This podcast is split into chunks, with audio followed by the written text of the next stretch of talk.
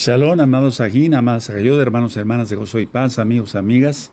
Les habla el doctor Palacios. Bueno, eh, ya revisé varios videos de cómo eh, los paracaidistas terroristas de Hamas van descendiendo ya en el territorio israelí sin ningún impedimento. ¿Qué acaso no se dio cuenta el ejército israelí? Porque hay el testimonio de al menos dos eh, ex, eh, militares del ejército israelí, de la CFDI, que estuvieron ahí en la franja de Gaza y dicen que no podían ni pestañear, que si se acercaba una cucaracha disparaban, si se acercaba un, un gato disparaban, o sea, no se podía acercar nadie ahí. Ahora, todo está planeado, amados. Sí, todo está planeado. La mayoría pues son masones.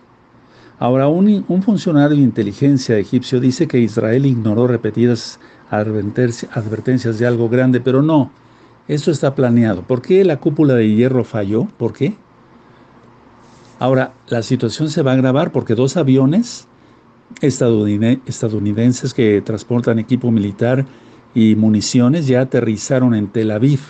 Son aviones eh, preparado, o sea, son aviones muy grandes.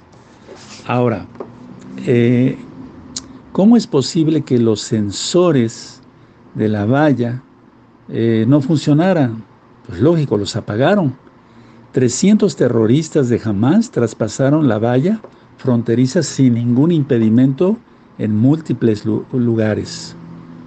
¿Cómo podrían entrar 400 hombres con tractores?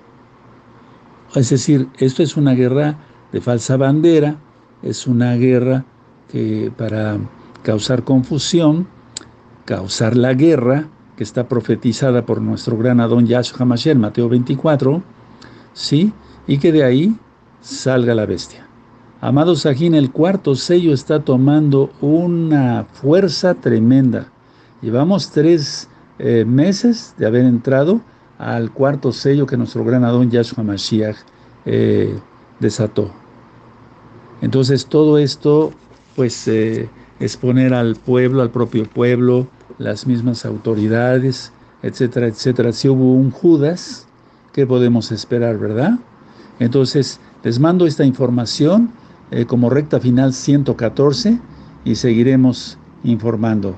Pero realmente es una eh, eh, una guerra en Israel, es, es, decir, podría quedar así como Israel guerra planeada, Israel guerra planeada.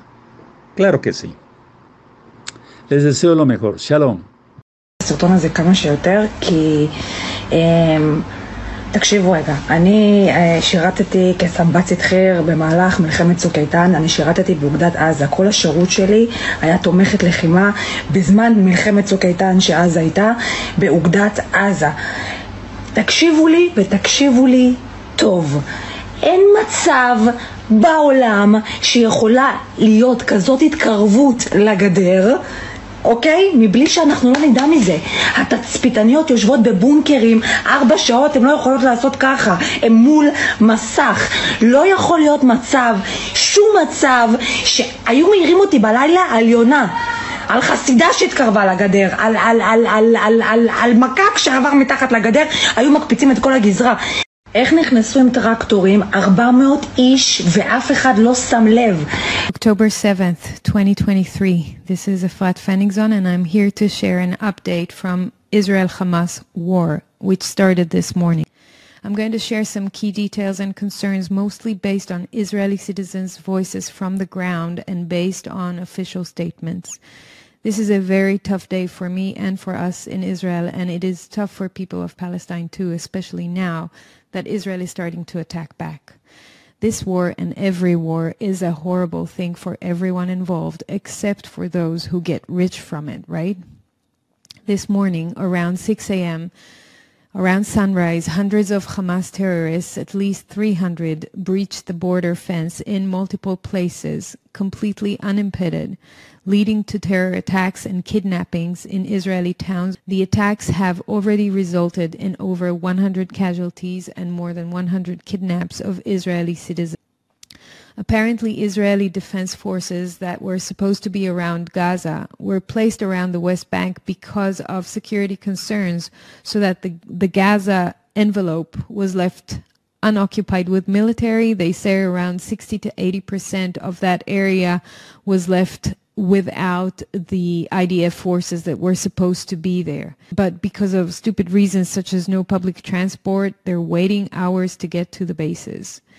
Mainstream media, this is an interesting point, apparently uh, admits that IDF spokesperson is forbidding them to tell the complete truth about what's happening, highlighting a lack of trans. The reports that came from the mainstream media were completely lacking, and people started to rely mostly on the news from each other, from people on the ground. Only now, 6 p.m. Israel time, or it's actually 7 already, uh, 12 hours after the event started, we received the first formal statement from the IDF spokesperson, and I will include an article with that statement in the notes. A year ago, there was a military operation in Gaza to prepare for such events, and ongoingly there are trainings for these kind of scenarios. This raises serious questions for me anyway about Israeli intelligence. What happened? Two years ago, there were um, there was a successful deployment of underground barriers with sensors to alert exactly on these kind of terrorist breaches.